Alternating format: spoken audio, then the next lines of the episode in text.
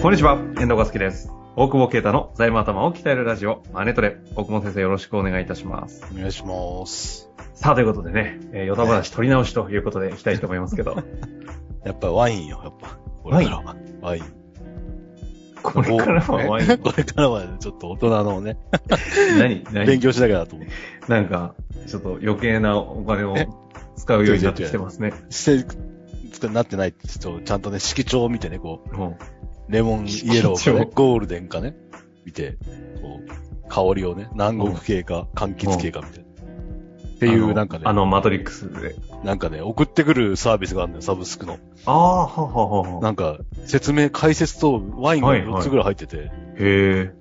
で、解説動画見ながら飲むんだけど、た、楽しそうじゃん。ちょっと楽しいなって、普通ちのょっといきなり、今バカにしようと思ったのに、すごい、あれちょっと紹介してくださいぐらいの気持ちになったな。こう、1万円ぐらいなんだけどさ、まあそんな量ないよ、ちょっとずつだから、だけど、月に1月回に送られ1てくる。回それが送られてきて、へー12回ぐらいで、新世界から始まるんだけど、新世界ってなんだよと思って、ワンピースかあなとあ思そういうことね。ったら、そうそう、フフランス以外のはいさはい新しいうんところで勉強できんのよ。へえ、面白でいもな。さ、これ、初めの方は覚えてんだけどさ、んあのだんだん酔っていくからさ、記憶曖昧結構はげ、しっかり酔えるぐらいの量は送られてくるんですか そう、まあその前に、あの、ウーバー待ってる間に飲んでたからね、角杯を多分。それ別の話じゃ ん。あそうだね。だからちょっと我慢してこっから始めようっていう、ウーバーとあ。ワイン会をね、一人でこうや大る。久保先生、あの、ヨタ話としてバッチリです。 何かよた、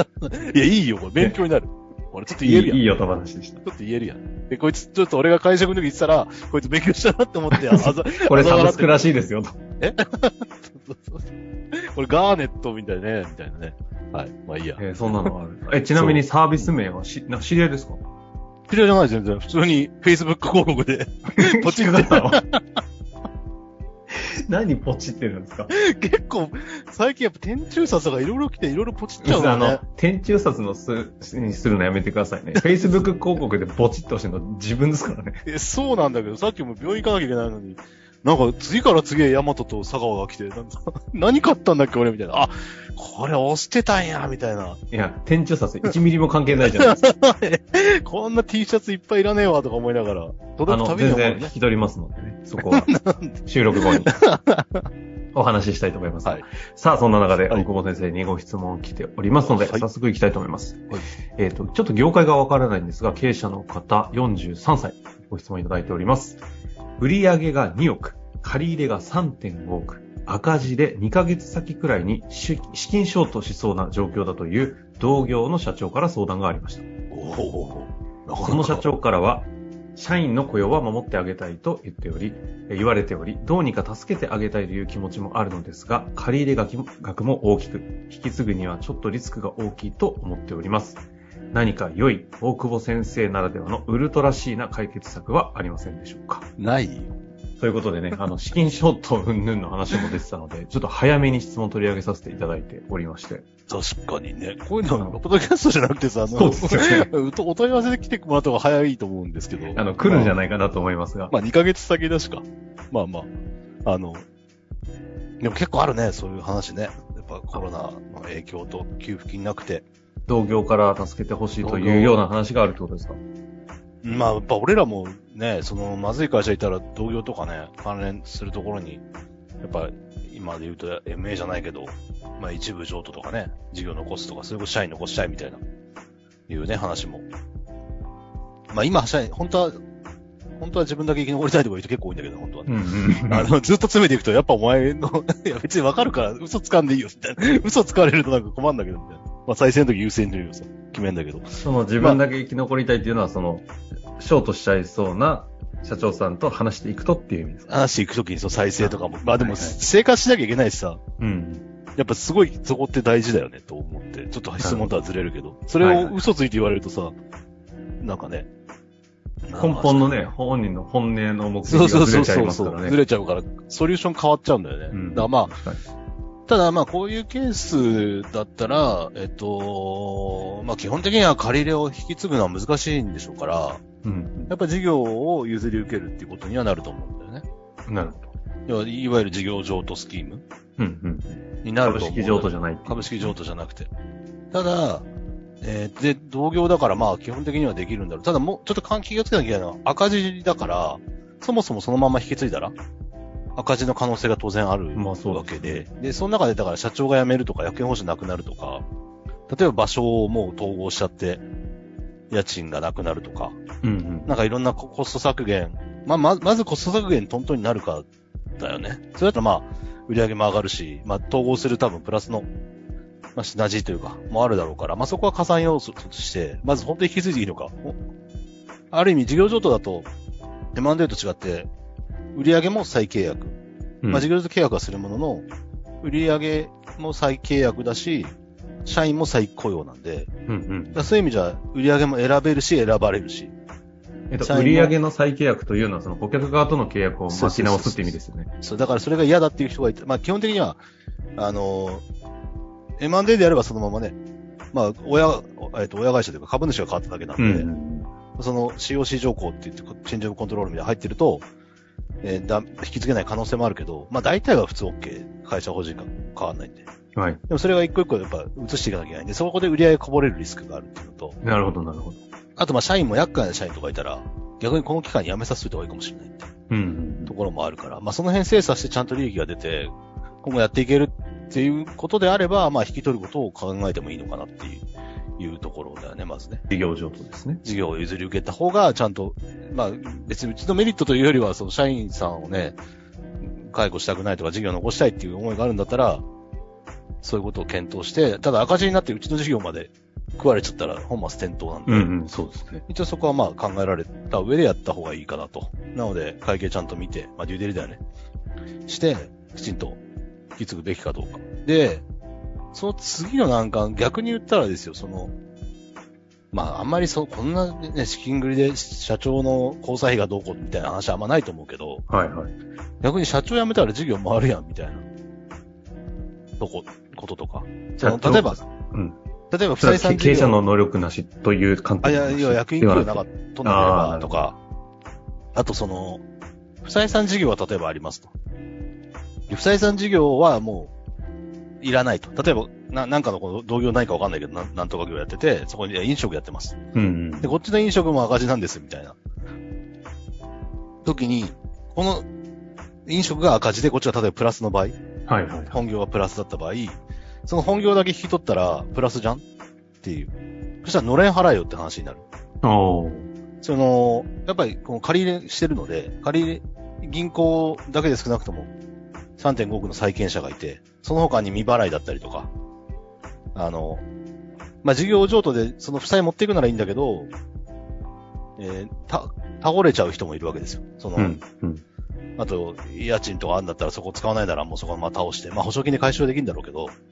みたいな人たちがいいる中で、何勝手に持ってってんのって話になるよね。当然。で、昔だから会社分割とかで、グッドバッド分けでこうやったりとか、はいはいはい問題あったケースもあると思うんだけど、まあそれと同じようなことが当然出てくるので、まあ基本的には、その、その会社、今相談してきている社長のところは事業を移してその対価を、会社が事業譲渡の対価をもらって、そのまま破産みたいなイメージなんで。うんうんで、そうすると、その破産に関しては犯罪にが確認するわけですよ。その、きちんとした事業譲渡だ、まあ、隠し財産ないかみたいな。その時にやっぱ事業譲渡の対価がどうなってんのってのは絶対見てくるよね。そうすると最低限、5か。いまあ引き継ぐ資産に関しては5か以上。まあちょっとこれケースバイケースはなんとも言えないんだけど、うん。はい基。本的にと言われる。よっぽどなんか、既存してるとか粉飾してるとか、まあそういう理由があればいいけど、実態として母価があるものは、一応母価以上では譲渡ししなきゃいけないっていうおーところと、そしてその事業譲渡がおおかしいと、対価おかしいみたいな、否認するぞみたいな話も出てくるのと、やっぱややこしいのはさっき言ったそののれんだよね。あの、例えばこっちの事業だけ利益出てる場合に、じゃあ利益出てんだから、この3年から5年分ぐらいはのれんとしてみろよみたいなああ。話は出てくる。それは当然手放す方側から、手放す方のそういう話をできる。要は、適正にちゃんと破産して、要は事業を勝手に残したっていう話だと、債権者からしたらふざけんなって話なんで、うんうん。何も隠してないけどもうどうしようもなく、最善の策が事業譲渡でしたと。で、対価としては最善を尽くしたけど、これしかもらえませんと。他に変えてもなかったですみたいな。まあそういう流れとかストーリーとかが必要になってくるので、あの、まあ、破産のところは弁護士がやらなきゃいけない。にやってもらわなきゃいけないけどね。で、ある程度の額が入ってくるんだったら、その、社長自体、前も出たかもしれないけど、経営者保障ガイドラインで、あの、連帯保証を解除してもらえる可能性もあるので、うんだから割と正正々堂々やった方が、まあ、昔ぐちゃぐちゃってやったり してる時代もあったみたいですが、あの、今はご堂々とやった方がいいんじゃないかなっていうところで、かな。ただまあ、弁護士に相談するとね、その破産の手続き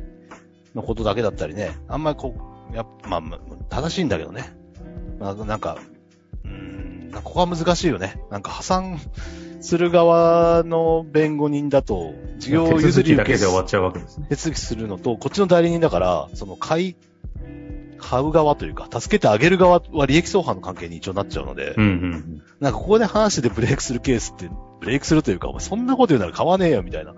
話とかなってきたりとかっていうのは結構あるなと思うんでうん。。なるほど。はいはいまあなんか、そこはす、ある程度経営者はそういう理解して弁護士さんを抑え込むのか、あの、買う側がね。ここれ基本的なうそ考えとしては、やっぱりその株式譲渡じゃなくて、こういうすでに赤字で借り入れもあってっていう状況の中における、この株式譲渡じゃなく事業譲渡になった場合って、じ事業譲渡の方が買う側としては、えっと、マイナスなものは手に、いいものと、いいものだけ得るわけじゃないですか、基本的に。なので、えっと、あれですか、支払う対価としては、お多くなるみたいな感じになりがちなんですか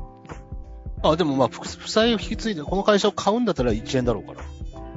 らその代わり2億円、いやあ3.5億円の負債がついてくる。うん、えそうですよね。だから、手出しは今は少ないけど、結果多いっていう。はいはいはいはい。だから事業譲り受けの場合、事業を買うん、基本的には事業を買うってことは価値あるんでしょって見見られるわけじゃん。価値なかったら買わないんだから。そうすると少なくとも資産あるものは母価で買えだし、で、その時にさっき言ったボボカになるので、とと。かののれんを払えっていうのはまあなる当ほど然なので。なるほど。そこの額の調整だけきちんとやらなきゃいけないし、借子定規でもやっぱこれは難しい。逆に言ったら5回以下でもいけちゃうケースもある。うんう。うんん、こ結構結構ケースバイケースだし、まあ逆に言うと本当に可能であれば、例えば会社も破産してから買うとかもあるわけでね。ただ大体事業毀損しちゃうから、生きてるうちにやっぱ移してうん。死人蘇らせるようにね、病人のなんか一部だけこう移植しちゃった方がいや、その例で言うと、死人は蘇ら ないんですか蘇るかもしれないじ ゃん。わかんないけど。なんかそ、ちょっと例え悪いな。まあそんな感じですよ。なるほど。うまあ、というところでいくと、まあ、今はね、ほ最後まとめてくださいましたけど、まあ、事業譲渡ということを前提にどう折り合いをつけていくのか、ん。そうだね。話をしていかなきゃいけないし、この生産をすることになるかもしれない方の方に関しては、ちょっと弁護士ちゃんと選ばないと、うん。この交渉自体に、その破産の仕方次第でブ ブレーキが起きる可ま能性あ、もまあある。逆に言ったら破産だけ、破産申し立てだけお願いすればいいのかもしれないけどね。うんうん。まあ場合によってはね。うん。ということですかね。てか、さらっと質問でしたけど、あの、非常 に重たい結構内容、重たいし、だと思いますお多いよね。増えてきてるよね、こういうあ、そうですか。の。うん感覚として。まあでも、じゃなかったら、ポッドキャストでね、今までこの類の人も来たことないですかやら、っぱコロナ終わって、給付金も終わって、返済も始まり、始ま。る とねこ、ちゃんと止めてりゃいいけど、結構止めてないケースが多いんだよね、なんか。なんか税理士とか言ってやれよみたいな、顧問税理士とかさ、かわいそうだよね。これ1年前止めてたらなんとかあったんじゃないですか、みたいな。あうんいや、止めるなんて、みたいな。あ、なるほど。いや、借りたら返すな言うてるやろ、つって。まあ、ということ でね、 あの、ちょっとね、この方もしあれでしたら、あの具体的にあのお問い合わせもいただいた方がいいような感じもしましたけれども、今日のところ、あの、学ばせていただきましたので、このところで終わりたいと思います。はい。ありがとうございました。ありがとうございます。本日の番組はいかがでしたか番組では大久保携帯の質問を受け付けておりますウェブ検索で「税理士カラーズと入力し検索結果に出てくるオフィシャルウェブサイトにアクセスその中のポッドキャストのバナーから質問フォームにご入力くださいまたオフィシャルウェブサイトでは無料メルマガも配信中ですぜひ遊びに来てくださいね